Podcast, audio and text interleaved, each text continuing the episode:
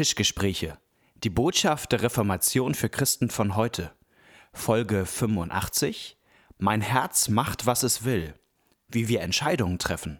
Oder der zweite Teil von Philipp Melanchthons Lozi.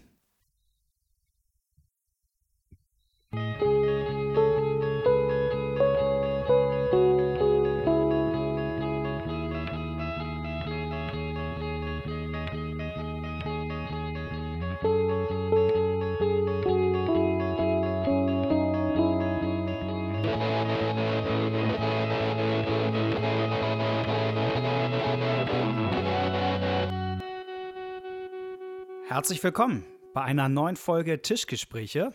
Mein Name ist Malte Detje und mir gegenüber am Bildschirm sitzt mein Freund und Kollege Knut Nippe. Grüß dich, Knut, moin. Hallo Malte, moin ist gut. Wir nehmen zu später Stunde auf. Ja, nehmen zu später Stunde auf, aber im Norden weiß man ja, moin kann man zu jeder Zeit sagen. Das ist richtig, weil es schön heißt. Genau, und nicht guten Morgen. Haben wir diese Bildungslücke geschlossen? Ähm, wir haben uns für dieses Jahr etwas vorgenommen. Wir lesen einen 500 Jahre alten Text, und zwar die sogenannte Lozi Communis von Philipp Melanchthon, eine 500 Jahre alte Glaubenslehre. Das klingt vielleicht auf den ersten Blick erstmal verstaubt, aber wir sagen, darin gibt es Dinge, die auch heute wahr sind, die auch heute uns Christen rumtreiben, die Menschen in der Gemeinde rumtreiben und wir können da viel für unser Glauben lernen. Deswegen gehen wir durch und wir haben auch schon viel gehört, ähm, auch von Rückmeldungen von euch als Hörern, viele, die gesagt haben, toll, dass ihr auch ähm, uns auch als Hörer etwas zumutet. Ähm, äh, das finde ich auch schön dass ihr gerne auch was zugemutet haben wollt und das machen wir auch gerne. Knut, ähm, wir reden heute über das erste richtige Kapitel dieses Buches. Und du hast es gelesen und ich möchte dich einmal fragen, gleich zu Beginn dieser Folge, wie ging es dir denn dabei, das nochmal zu lesen? Du hast es ja, meine ich, damals als Theologiestudent vor wahrscheinlich drei, vier Jahren oder wie lange auch das her ist. 300, 400 Jahre. 300, 400 Jahre her ist gelesen. Und äh, wie ging es dir jetzt nochmal wieder da einzusteigen? Ja, so wie einem das mit Neujahrsvorsätzen geht, äh, wenn man sie dann angeht. Es war für mich ähm, komplizierter als gedacht. Ich war mhm. überrascht. Ähm, also ich habe das Buch tatsächlich vor, längerer, äh, vor langer Zeit gelesen und habe es gut in Erinnerung, habe mir da auch viel draus gemerkt. Also in meiner Erinnerung war das ganz klar. Und jetzt, obwohl das ja nur ein paar Seiten waren, gab es doch an einigen Stellen nochmal so Punkte, wo ich dachte, hä, wie meint er das jetzt? Mhm. Also wo ich nochmal, es war nicht so leicht, wie ich dachte. Mhm. Ähm, wo, wo man an manchen Stellen auch durch die, also das liegt einmal in der Ausdrucksweise mhm. und einmal, dass er auch auf theologische Positionen zurückgreift, die den Leuten damals ähm, bekannter waren, als sie es heute sind. Ähm, aber ich würde trotzdem sagen, dass es ähm, nicht schlimm ist, wenn man ähm, nicht jede, jede Einzelheit nachvollziehen kann und nicht immer mhm. jede Anspielung versteht, sondern es geht um die groben Linien und wenn man das hat, dann äh, hat man Gewinn.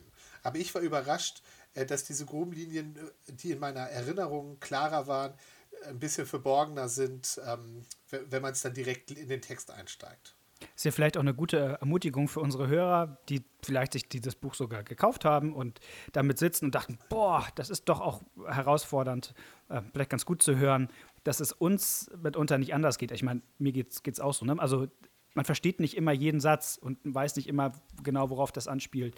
Aber ähm, das ist vielleicht eine gute, überhaupt eine Grund, ganz gute Lesekompetenz, äh, dass man sich davon nicht abhalten lässt bei Texten, gerade bei theologischen Texten, weil das, worauf es ihm ankommt, ich glaube, das kann man dann auch begreifen. Also, ähm, wenn der Text schwierig zu verstehen war, was gibt es denn dennoch für Schätze zu holen? Worum geht es ihm? Was, wie heißt dieses Kapitel? Worum geht es ihm eigentlich in diesem Aufschlag ähm, zu seiner Glaubenslehre? Ja, also der, der, das wird eigentlich, das ist ganz gut. Also die Lesehilfen einmal die Überschrift über den Text sagt einem gleich, worum es geht. Und mhm. dann, und ich hatte kurz geguckt, das ist nicht immer so, aber netterweise hat er hier am Ende des Textes auch eine Zusammenfassung. Ja. Äh, das ist immer eine gute Hilfe, wenn ihr irgendwo Text habt, guckt erstmal zum Schluss, ob es eine Kurzzusammenfassung gibt. Denn wenn es die gibt, dann lest die und dann ist, die, äh, ist der Text immer schon mal hilfreich, also ist eine gute Hilfe. Mhm. Es geht ihm um die Kräfte des Menschen, äh, aber jetzt nicht die körperlichen Kräfte, sondern die inneren Kräfte. Also wozu ist der Mensch eigentlich fähig? Also mhm. Titel heißt Die Kräfte des Menschen, besonder, insbesondere der freie Wille. Es geht um die Frage, kann der Mensch frei entscheiden, was, also was er tun will oder nicht? Und was sind seine, was ist sein Vermögen? Also was ist, Ja. was ist sein Können?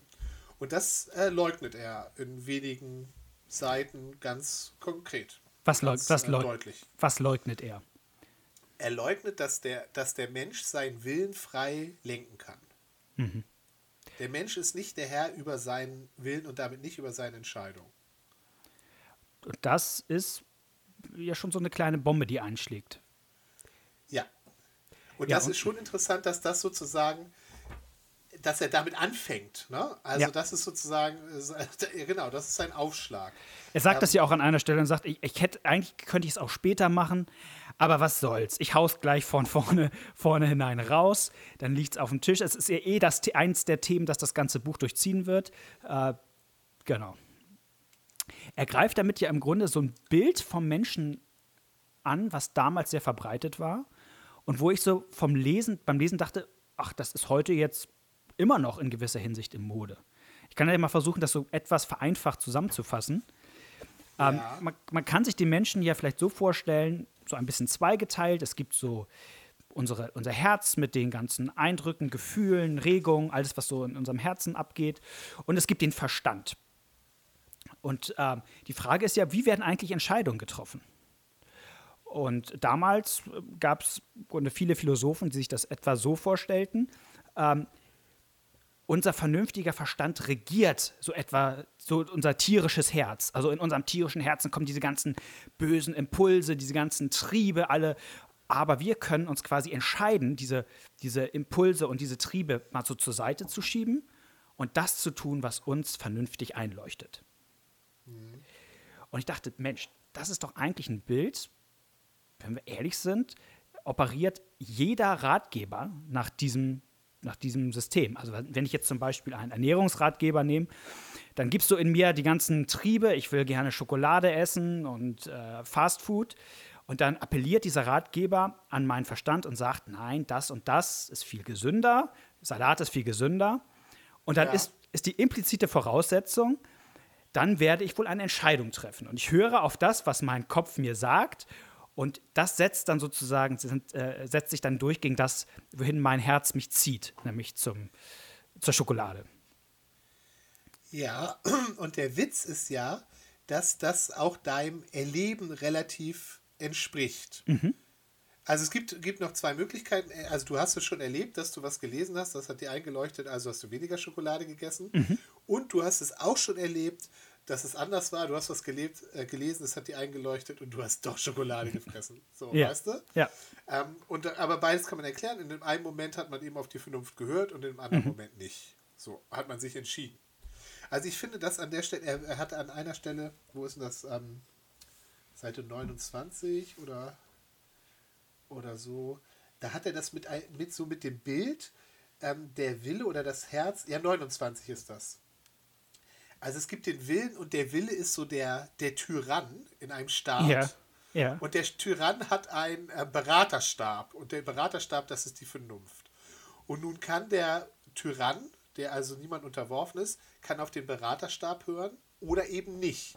Und es gab zur damaligen Zeit gab es eben unterschiedliche Schulmeinungen. Die einen haben gesagt, äh, der Tyrann ist das Höchste und die anderen haben gesagt, nee, der Beraterstab ist das Höchste.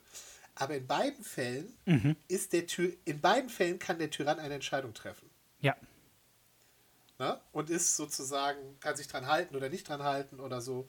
Also da steckt schon eine Wahrheit drin, aber es ist nicht alles. Also er, er ist dann noch, er ist dann noch ähm, radikaler. Inwiefern ist er radikaler? Weil er, glaube ich, dem Tyrann absprechen würde, dass der eine Entscheidung treffen kann. Sondern er sagt, der, der Tyrann wird auch getrieben. Also das Interessante ist, also zu dieser, also eine Stärke des Kapitels ist, manches ist da durcheinander, finde ich. Ja. Du weißt manchmal nicht genau, welche Position greift er jetzt auf. Ähm, ist, ist er jetzt mehr der, der sagt, okay, äh, der Mensch ist wie ein Staat, wo der Tyrann regiert und nicht auf die Berater hört oder auf die Berater hört. Aber das spielt gar nicht so eine Rolle, was er da ähm, reflektiert, sondern es bringt dich als Leser ja darüber nachzudenken, wie sieht das eigentlich in mir aus? Ja, also was, was bestimmt mich eigentlich? Mhm. Was lenkt mich oder lenke ich mich selber? Ähm, und er sagt ja auch in der Zusammenfassung im zweiten Teil, wenn du den Willen unter dem Gesichtspunkt der äußeren Werke beurteilst, also wenn du den Willen danach beurteilst, was du nachher tust, dann scheint es, dann sieht es nach Freiheit aus. Mhm. Also es gibt eine Betrachtungsweise, die so aussieht, als ob wir frei Dinge entscheiden können. Aber er hat ja noch einen anderen Ansatz. Mhm. Ähm, und, äh, und das ist, glaube ich, interessant, dem nachzugehen, obwohl er äh, mir gar nicht so gut gefällt, muss ich zugeben.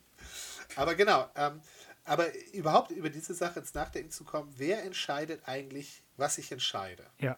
Ich versuche es einmal, weil das, glaube ich, schon ein kompliziertes Thema ist und wir ja, uns etwas Kompliziertes vorgenommen haben, erstmal auf den Punkt zu bringen. Er sagt, dein, mit deinem Kopf triffst du am Ende keine Entscheidung. Mit deinem Willen triffst du am Ende keine Entscheidung. Am Ende wird dann die Entscheidung in deinem Herzen getroffen ja. und du hast darüber keine Kontrolle. Genau. Und er, er, sagt das selber in einem Satz so: Ein Christ wird zugeben, dass nichts weniger an seiner Gewalt steht als sein Herz. Ja. Du, also am Ende äh, trifft dein Herz die Entscheidung für dich und du kannst es nicht kontrollieren. Das ist so das, die, die Quintessenz die er, dieses Kapitels, würde ich sagen. Und, äh, genau. Und was das im genau im Detail bedeutet, das können wir ja, glaube ich, in den verbleibenden Minuten noch mal gut in verschiedene Richtungen nochmal ausziehen. Nur ich dachte, dass wir ja. das jetzt einmal schon mal auf den Punkt bringen, damit ja, genau. wir nicht, nicht so äh, verwirren. Wollen wir, wollen, wir, wollen wir das schon mit den Affekten dann auch jetzt reinbringen? Denn ja, gerne, ja, mach, das, das, mach das mal. Das ist ja sozusagen das Besondere und das ist für so ein Buch, was 500 Jahre alt ist, äh, schon total ähm, also genial, weil es geht ja ins Psychologische rein. Genau. Er sagt, das funktioniert so in deinem Herzen kämpfen verschiedene Kräfte gegeneinander. Die mhm. nennt er Affekte, das sind Neigungen. Mhm. Also die, der eine, das sind so, die eine Kraft sagt, ich will Schokolade essen. Und die andere sagt, aber ich will schön sein. Ich will schlank sein. Ja? ja. Wenn ich Schokolade esse, dann bin ich nicht schlank und nicht schön. So, und die, so, und die beiden, in Wirklichkeit sind das noch viel mehr. Genau. Also diese, diese Dinger kämpfen gegeneinander. Mhm. Und der, der zum Schluss gewinnt, der darf dann bestimmen, was du willst. Ja. Der, der bestimmt. Und das finde ich total genial, weil ähm, das finde ich, also dieser, so wie er das beschreibt, steht das ja nicht in der Bibel. Das hat er so nicht aus der Bibel. Mhm. Aber er, ähm, was, die, die Willensunfreiheit, die hat er aus der Bibel. Und dieses Bild mit den Affekten bringt die biblische Aussage und die menschliche Erfahrung, finde ich, gut zusammen. Mhm. Weil diese, diesen inneren Kampf, da sagen doch die Leute, ja stimmt, das habe ich schon mal erlebt. Also ich finde, das ist eine total super Veranschaulichung mhm. wie das sein kann, dass die Bibel mir sagt, dass in, in gewissen Punkten ich gar keine Willens, also ich gar nicht die Freiheit habe, selber zu entscheiden, was ich dann entscheide. Und er erklärt, wie ich trotzdem da mich, ich fühle mich ja nicht wie eine Marionette oder wie eine Puppe, mhm. sondern ich merke in mir diesen Kampf und das beschreibt, beschreibt er mit diesen Affekten. So läuft das im Menschen ab. Da kämpfen diese verschiedenen Kräfte gegeneinander und einer ist immer der Stärkste und gewinnt und der entscheidet dann, was gemacht wird. Und das ist, ähm, und das finde ich so auch cool, weil das so entlarvend auch ist. Weil es eben manche Dinge gibt, die sehen erstmal edel aus, aber eigentlich siegt da nur, nur ein anderer egoistischer Effekt. Also das ist, glaube ich, auch nochmal so eine Pointe. Bei ihm sind das am Ende alles ziemlich egoistische Affekt, äh, Dinge. Und das Stärkste von allem ist eigentlich die Selbstliebe bei ihm sozusagen. Also der Mensch ist am ja, das, Ende. Das würde ich nicht sagen. Das hast du im Vorgespräch, habe ich das schon mal gefunden. Das würde ich nicht sagen. Ähm, sondern ich würde sagen, alle diese Dinge sind nur Formen der Selbstliebe. Genau. Nicht die Selbstliebe ist die stärkste von ihnen, sondern alle diese ja, sie Affekte ist, sie ist sozusagen die, die Quelle von, von allen. Die, ist sozusagen, die liegt genau, sozusagen darunter. Genau. Mhm. Das ist die Mutter von allen. Das sind ja. alles Kinder der Selbstliebe. Also das ist eine gute Formulierung. ja. Ja. Ob ich Schokolade essen will, weil ich weil es so gut schmeckt, äh, hat mit Selbstliebe zu tun. Oder weil ich sage, nein, ich will nicht, weil ich will gesund bleiben, hat ja auch was mit Selbstliebe zu tun. Ist natürlich viel vernünftiger, aber auch was. Im Endeffekt sind alle diese Affekte egoistisch. Mhm. Auch wenn sie, wenn sie natürlich nach außen ganz unterschiedlich aussehen. Also ein ganz asketischer Typ wird viel mehr bewundert für seine äh, Moral als der, der äh, jeden Tag fünf Tafeln Schokolade in sich reinstopft.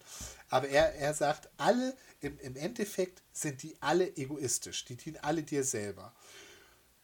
Und das, das finde ich, ähm, das finde ich entlarvend und da finde ich, hat er auch, also da hat er auch was Gutes entdeckt. Also wenn du, wenn du ja. auch ähm, positiven Sachen auf den Grund gehst, dann wirst du an vielen Stellen merken, er macht das, glaube ich, am Beispiel von Alexander dem Großen, der genau. damals in der klassischen Bildung bewundert war als der große Held und so weiter, der tapfer war angesichts des Feindes und eben auch asketisch und so. Und er sagt, ja, das, was den angetrieben hat, war seine Machtsucht und seine Ruhmsucht, der wollte eben erobern und so weiter und dafür, und das war in ihm so stark, dass es die anderen Sachen zurückgedrängt hat, aber das war ja an sich nichts Edles, sondern war an sich ja genauso ein egoistischer, mhm. Ein, ein egoistischer Impuls, ein sündiger Impuls. Das heißt, der Mensch erlebt zwar, dass er verschiedene Optionen hat und erlebt auch, dass er da hin und her gerissen wird ähm, und dass es da einen Kampf gibt und dass sich eine Seite durchsetzt, aber das, was ihn da, ähm, was ihn bewegt, sind immer, du fandest es gut mit den Kindern, mit den Kindern der Eigenliebe, sind immer Kinder der Sünde eigentlich. Mhm. Ich habe mir überlegt, da findet man ja unglaublich viele Beispiele auch in unserer Zeit. Also ich habe mir mal gedacht, es gibt bestimmte Gemeinden, da wird viel gestritten. Es gibt andere Gemeinden, da wird nicht so viel gestritten. Da ist man im Grunde sehr harmonisch miteinander. Und wenn man da so drauf guckt, würde man ja immer sagen, die Gemeinde, die harmonisch ist, die ist edler. Die ist irgendwie, da, da, da, ist, da ist mehr, mehr Reinheit hinter als die Gemeinde, mehr brüderliche, die sich, mehr brüderliche Liebe.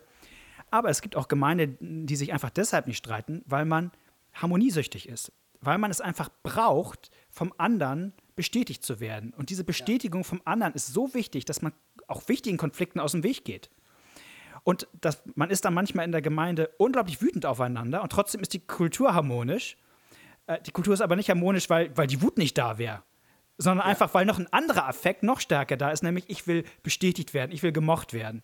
Und dann, dann, dann sieht es nach außen hin edel aus, aber eigentlich kämpfen da mehrere sehr unedle, sag ich mal, Kinder der Eigenliebe oder, oder, ja. oder die Eigenliebe in verschiedener Form äh, ist, ist, da präsent. Und das finde ich so entlarvend und ähm, äh, ja, einfach und ist ja in gewisser Hinsicht natürlich in der Form nicht biblisch, aber immer äh, aber doch gibt es viele biblische Anknüpfungspunkte. Ich denke schon so bei, bei, an Paulus in Römer 7, der auch sagt, da gibt es auch Dinge, die in mir kämpfen und ich merke, da gibt es was, was mich in verschiedene Richtungen reißt in meinem Herzen. Aber also biblisch, ich würde sagen, biblisch kann man gut begründen, die, die ähm, also biblisch würde ich klar sagen, kann man die Freiheit des Willens verneinen. Ja. Diese Vorstellung, dass der Wille autonom ist, das ist biblisch. Mhm. Und sein Bild mit den Affekten, das ist sozusagen eine sehr gute Illustration, mhm. in der er diese biblische Aussage und die menschliche Erfahrung, finde ich, gut zusammenbringt. Ja.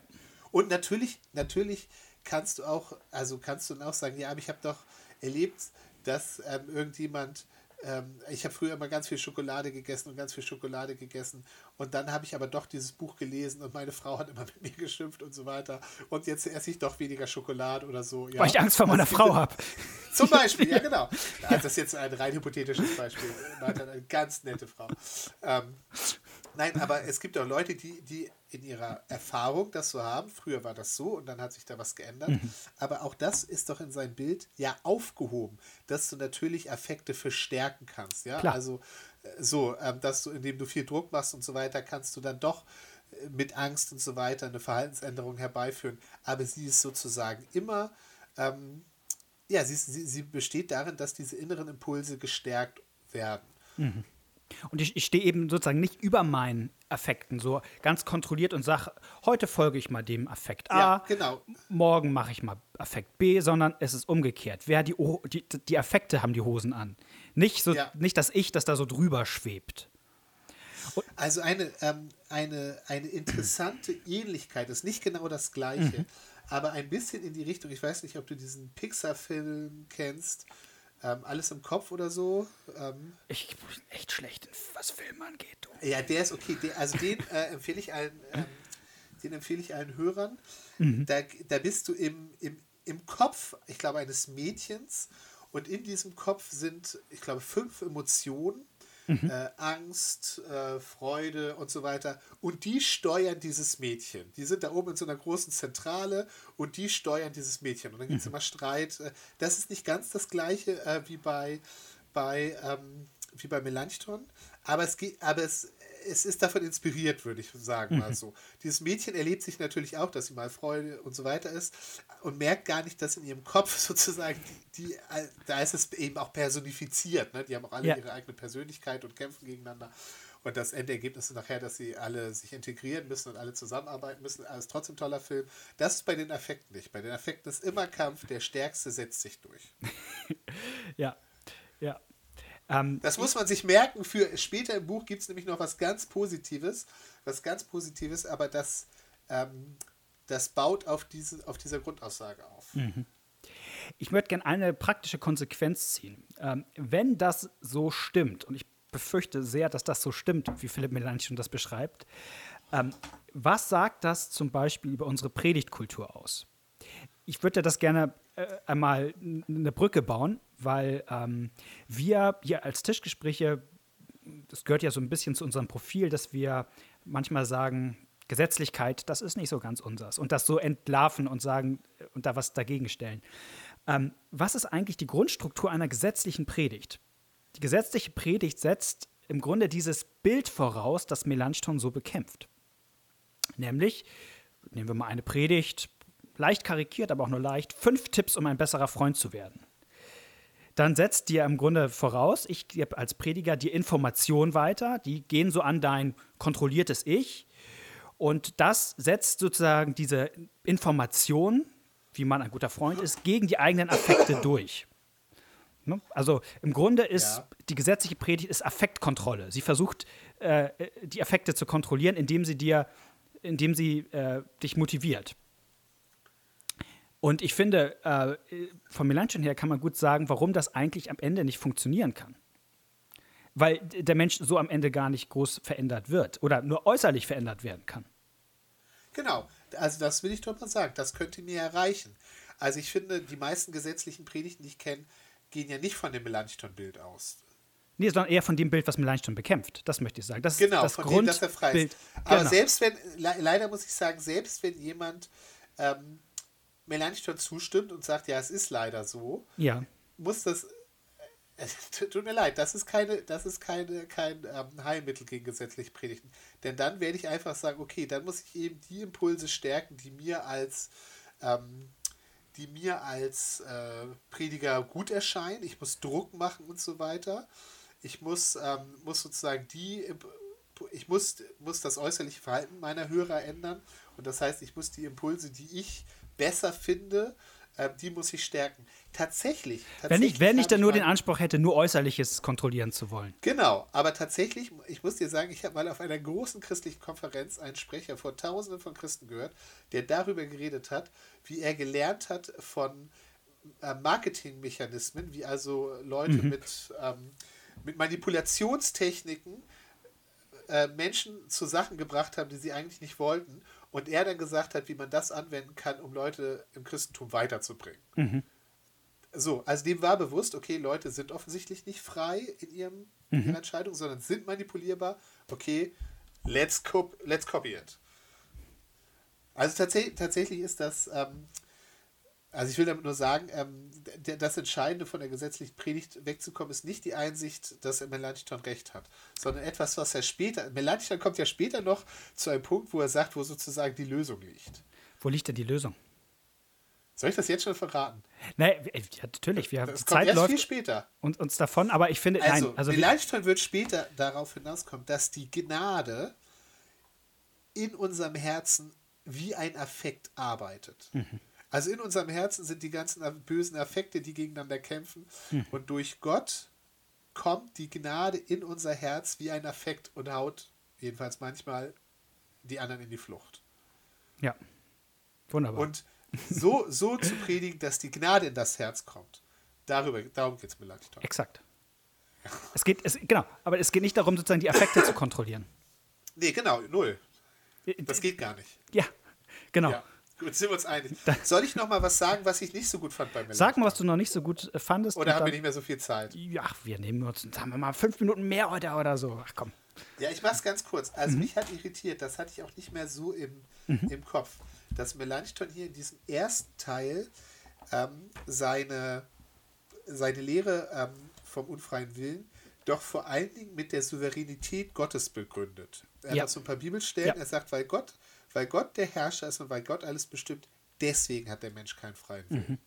Und ich gebe zu, dass mich das, das sage ich jetzt mal ganz kurz, nicht überzeugt. Weil ich finde, da gibt es noch verschiedene Spielarten. Und selbst Melanchthon ist später in den ähm, weiter, also er hat das Buch ja mehrfach wieder auflegen lassen.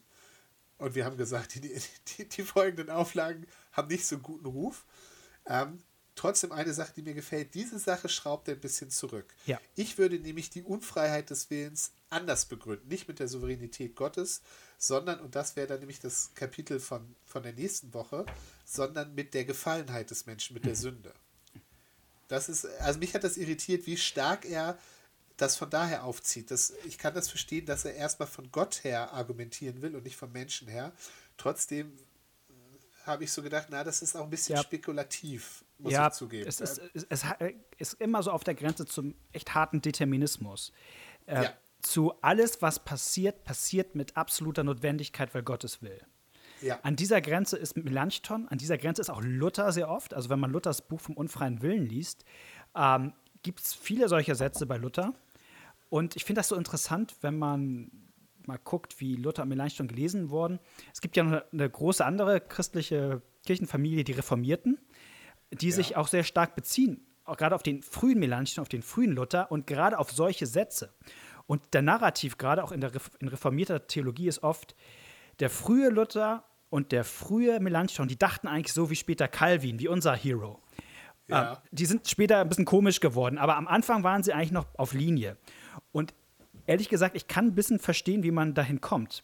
Ähm, Ja. Gerade solche Formulierungen wie Luther im unfreien Willen, wie Melanchthon hier, die sind so. Ähm, ich meine, Melanchthon selbst fängt sich selber hier noch ein bisschen ein. Er, er, er sagt dann selber auch, naja, wir reden, über bestimmte Sachen reden wir nicht. Wir reden nicht über die Frage, ob vorherbestimmt ist, was du morgens anziehst und was du heute isst und Ja. wen du beim Spazierengehen grüßt oder nicht. Das ist alles nicht Eigentlich redet er auch nicht über die Frage Schokolade, ja oder nein. Genau, Das, das ist ihm das ist schon unsere Profanität. Genau, sehr. Es geht ihm eigentlich um die Frage: Hast du die Freiheit, Gott zu lieben?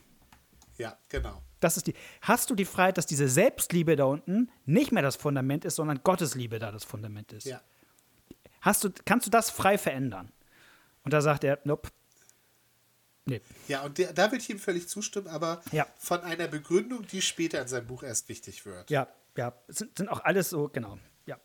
Ich würde gerne noch einen letzten Gedanken oder eine letzte Biegung noch machen, weil ich die auch von dem, wo du gesagt hast, wo die Lösung ist, ähm, wichtig finde. Du hast ja gesagt, die Gnade kommt in unser Herz. Ja. Und ähm, das ist ja das, das deutet er hier auch im ersten Kapitel schon an, wo der Unterschied ist, sagt er, zwischen einem Christen und einem Nichtchristen. In einem, bei einem Nichtchristen kämpfen all diese Affekte miteinander, aber irgendwie sind sie auch alle doch friedlich, weil sie alle Kinder der Eigenliebe sind. Also da sind sie sich am Ende einig, auch wenn sie miteinander kämpfen, darin sind sie sich einig. Eigentliche Kampf ist in einem Christen, weil in dem jetzt zwei Grunddinger drin sind. Einmal die Genau, Eigenliebe. da kommt von außen, da kommt von außen ein Kämpfer dazu. ja, Also das, das was in dem Christen äh, die anderen überwindet, ist ja nicht sein eigenes, sondern ist jemand, der von außen kommt und ihn rettet. Ja. Und diese, diese Vorstellung, selbst in der, in der Gefühls- und in der Herzenswelt, von einem Außenwirken Gottes auszugehen, finde ich eine super, super Darstellung. Ich habe in den letzten Monaten ab und zu mal in einem alten Andachtsbuch gelesen von Johann Arndt, die Bücher vom wahren Christentum. Nicht in allem immer für mich erbaulich, auch sehr herausfordernd, aber es finde ich, auch eine schöne Formulierung, die im Grunde genau daran anknüpft. Da sagt er, ähm, Frieden in einem Herzen hat nur der Unbekehrte. In dem Moment, wo es richtig zu kämpfen anfängt, da geht das christliche Leben los. Ähm, weil dann kämpft nämlich kämpfen diese ganzen alten Affekte mit der Gnade. Ähm, und ich finde, das hat was Tröstliches, weil viele von uns ja Glauben so erleben als einen Kampf. Als, oh, habe ich heute wirklich Lust? Ähm, also ich weiß, was richtig ist, was Gott von mir möchte und ich, mein Herz reißt mich doch in eine andere Richtung. Irgendwie möchte ich aber auch Gott treu sein und das kämpft alles in mir und so. Und man denkt sich, bin ich eigentlich ein richtiger Christ? Wäre ich ein richtiger Christ, hätte ich doch Frieden damit. Dann würde ich doch immer das tun, was Gott von mir will. Aber diese ganzen Alten wie Johann Arndt oder im Leichtern sagen, nee, Quatsch. Du bist eigentlich geistlich genau auf der richtigen Spur, weil es in dir kämpft. Also es, hättest du wirklich Frieden in deinem Herzen, dann solltest du dir Gedanken machen. weil, weil dann, äh, aber in dem Moment, wo so, also weil gerade dieser neue Kämpfer in dein Herz eingezogen ist, sieht es so aus, wie es ist. Und das ist die Beschreibung des christlichen Lebens für uns als Christen hier auf der Erde. Das ist das, was Paulus dann in Römer 7 beschreibt. Dieses, ich tue nicht, was ich will und was ich doch nicht will, das tue ich. Dieses, dass es ein zerreißt, das ist auf dieser Welt Christentum. Und dass man das ehrlich sagen darf, finde ich, ist, ist auch eine eine Ermutigung aus diesem Buch. Das ja, das waren. Ja, ich habe gerade hab geguckt, nächste, das nächste Kapitel ist die Sünde und das dritte Kapitel ist das Gesetz. Und dann wird es langsam schön. ja, am Anfang. Ähm, aber vielleicht war es heute auch schon interessant. Unsere Zeit ja. ist um, lieber Knut. Hast du noch was? Ja. Nein. Nein. Ähm, vielleicht noch eine Schlussbemerkung. Ähm, Vielen Dank fürs Zuhören, euch. Und ähm, wir bekommen immer mal wieder E-Mails. Manche Leute von euch fragen auch, euch auch, ja, wir, wir haben gar kein bestimmtes Thema. Wir wollten euch einfach nur mal schreiben, einfach mal, wir hören gerade auf Tischgespräche und wir wollen euch das einfach mal mitteilen. Und das tut uns total gut. Schreibt uns das sehr gerne. Ähm, und irgendwann wird es auch mal wieder Fragen geben, denen wir uns stellen nach dieser Serie. Also, wenn ihr was habt, wo ihr sagt, oh, redet da doch mal drüber. Das ist eine, ein Thema, eine Bibelstelle, die mich rumtreibt. Schreibt uns das sehr gerne. Wir lesen gerne von euch, weil im Grunde sprechen wir oft ins Off. Also, wir wissen nicht, wie das so ankommt. Mir, mir hat das viel Spaß gemacht heute mit dir. Ja, äh, mir auch, Malte. Und dann hören wir uns in zwei Wochen wieder und wünschen euch bis dahin eine gute Zeit. Alles Gute, bis dann. Tschüss. Tschüss.